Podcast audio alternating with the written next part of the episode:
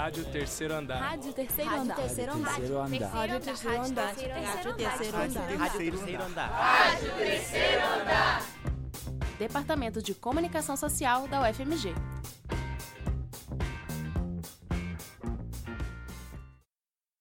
Olá, ouvintes, sejam muito bem-vindos a mais um programa da Rádio Terceiro Andar e hoje falaremos sobre música eletrônica.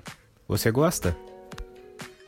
Belo Horizonte possui um histórico robusto na música eletrônica, com grandes festas desde a década anterior, como a Creamfields, que surgiu em Liverpool em 1998 e na época era o maior festival itinerante de música eletrônica do mundo, que depois chegou ao Brasil em 2004 e aterrizou na capital mineira em 2006. Em 2007, o evento em BH teve a participação de Tiesto, que havia ganhado o prêmio da DJ Mag de melhor DJ do mundo em 2002, 2003 e 2004, incendiando o cenário da música local.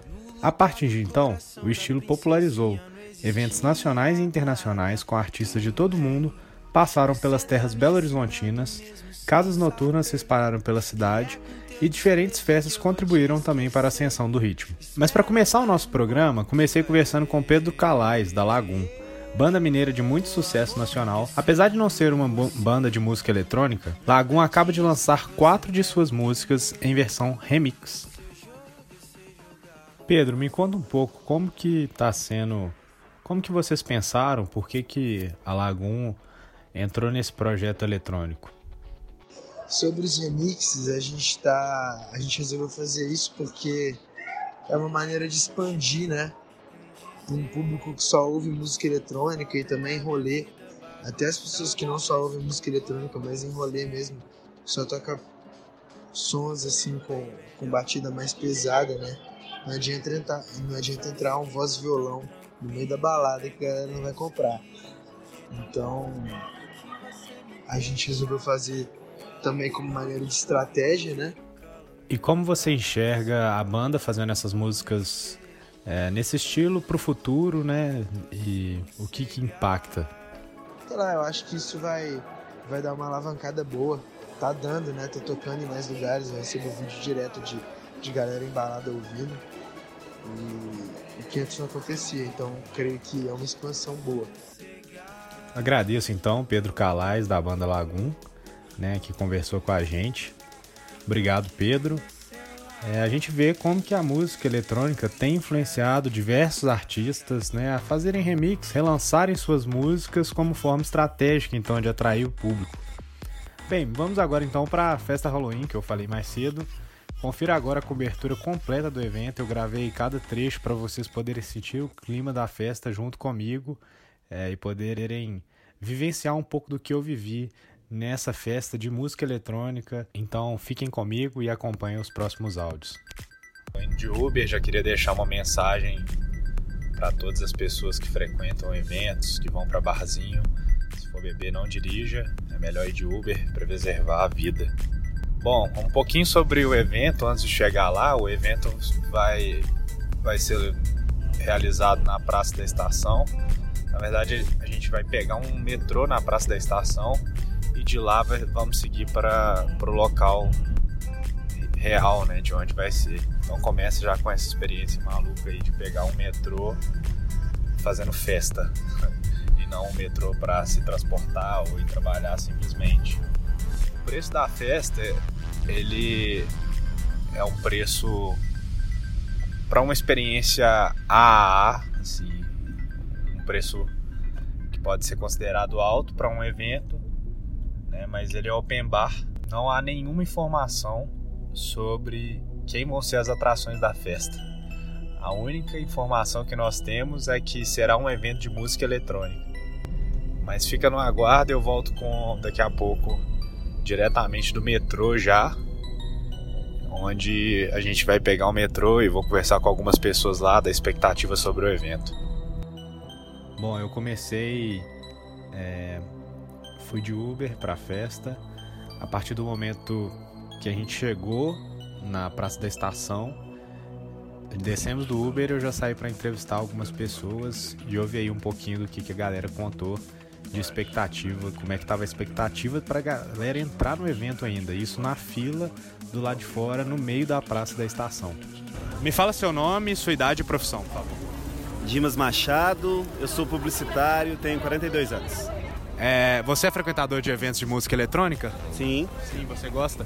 E, e, o que, que você acha desse evento aqui? É um evento que te atrai? Porque assim, a gente não sabe quais atrações vão ser. É, não sei quais as, as atrações vão ser. Eu estou esperando, estou esperando estilo a festa que foi 18 anos na sala. Aham que, qual foi o estilo lá mais. Estilo eletrônico, mais, bem legal. Mais tocado eletrônico, é. né? Ô Isadora, é, me fala, você é frequentadora de eventos de música eletrônica? Não. Não? Tem alguém que é? mesmo de sertanejo. Não, sertanejo? Um até o chão e eletrônico de pagode. Mas o que, que te atraiu mais pra vir aqui hoje, então? As minhas amigas. As amigas. Bom, depois de entrevistar algumas pessoas, eu entrei na fila, segui até a entrada e a entrada foi bem descendo mesmo pro metrô. E logo que a gente passou, né, a, as catracas do metrô, já havia um DJ tocando música eletrônica.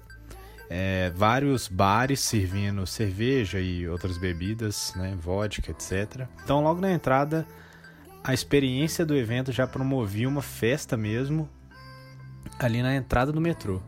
Isso sem contar que a gente ia pegar o próprio metrô para seguir para a festa. Bom, nesse momento eu tô dentro do metrô. A gente foi, entrou pela estação, pela, estra, pela praça da estação. Seguimos no túnel. Logo ao entrar no túnel já tinha alguns bares com drinks. Você podia pegar seu drink. Enfrentamos uma fila bem rápida. Então eu segui pro metrô, segui pro para a estação, pegamos o metrô. Ao subir as escadas para pegar o metrô já haviam vários personagens do Harry Potter, vários figurantes é, vestidos de personagens do Harry Potter, como se a gente estivesse adentrando ali a plataforma do filme, né, a 9 3 quartos. E naquele momento eu não sabia para onde eu estava indo, não sabia onde que a gente ia parar, não sabia as atrações da festa. Esse mistério, né, essa coisa do, do misterioso em uma festa Halloween foi muito legal também. Estamos indo para um lugar que a gente não sabe ainda onde. Nós não sabemos onde ele vai parar. Nesse momento a gente já passou a estação da PUC. Então, assim, tudo é uma surpresa. A gente não sabe as atrações, não sei aonde eu estou nesse momento, em Belo Horizonte. Sei que eu estou no metrô com muitas pessoas vestidas de Halloween. Algo que foi incrível foi ver que a temática Halloween pegou muito, muitas pessoas fantasiadas, a criatividade é enorme. E esse clima underground do metrô fez a, a vibe do evento ser muito essa né, de Halloween, né? E junto com a música eletrônica, que às vezes é uma música, apesar da variedade, existe, existem dentro da música eletrônica um estilo que consegue ser mais pesado. Isso tudo contribuía para o clima do evento. Bom, logo que a gente chegou na festa, a gente a estação que a gente parou foi a última, no Eldorado.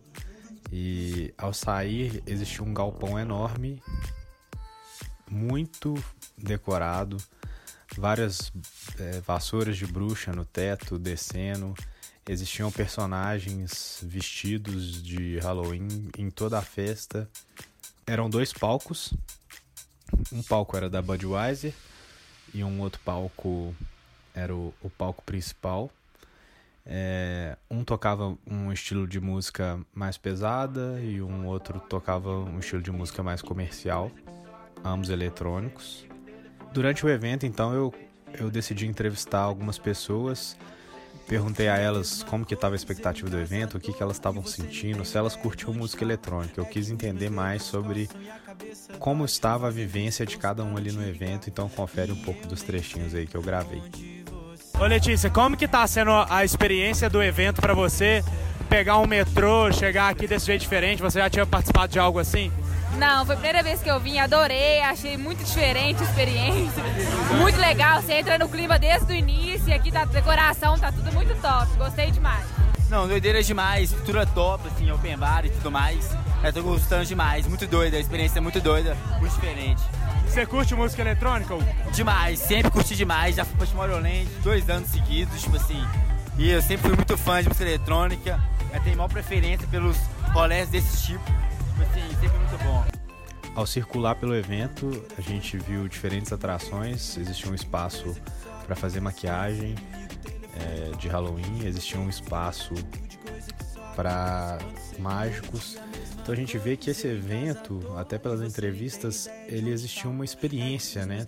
Lá na sala quis entregar uma experiência por trás da música eletrônica. A música eletrônica era quase um pano de fundo nesse evento especificamente.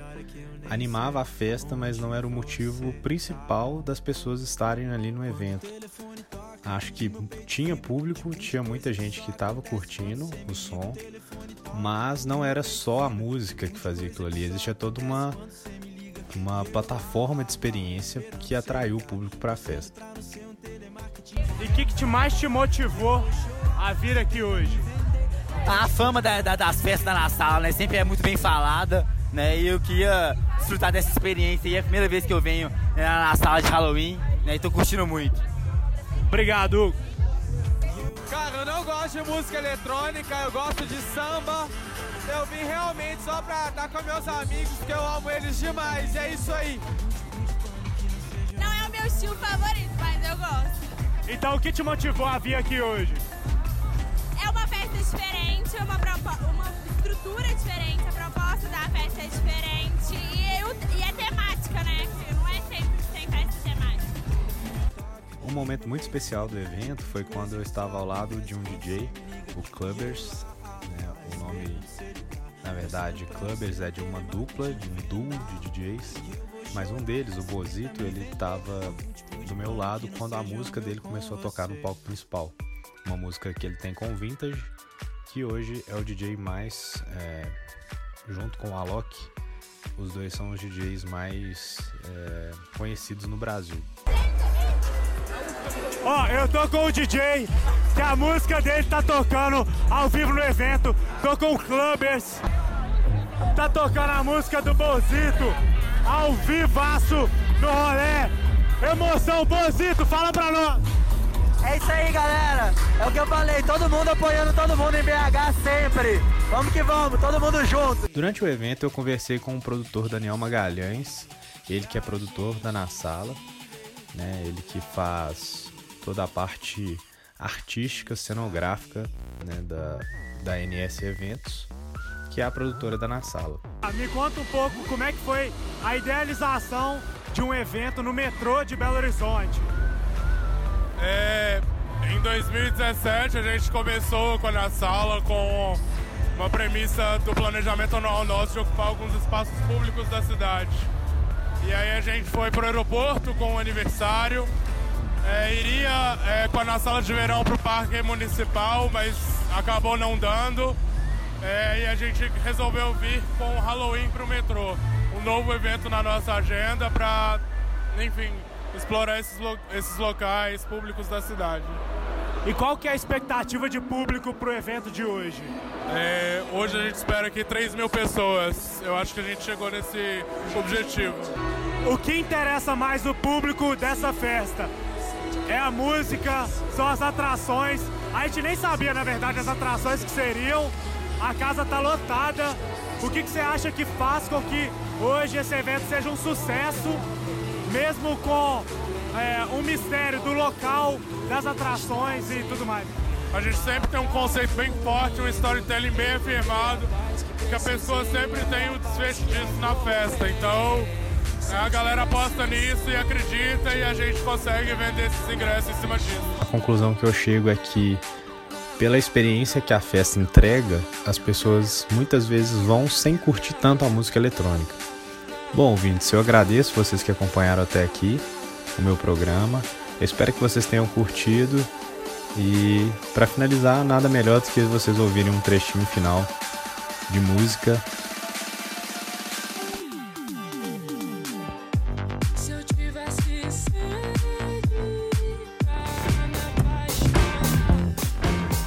Você ouviu uma produção da quarta temporada da Rádio Terceiro Andar. Para ouvir esse e outros programas, acesse o site rádio terceiro andar ufmg.wordpress.com. Acompanhe Rádio Terceiro Andar no Facebook e no Instagram. Projeto de ensino, pesquisa e extensão vinculado à disciplina de radiojornalismo e mídias digitais.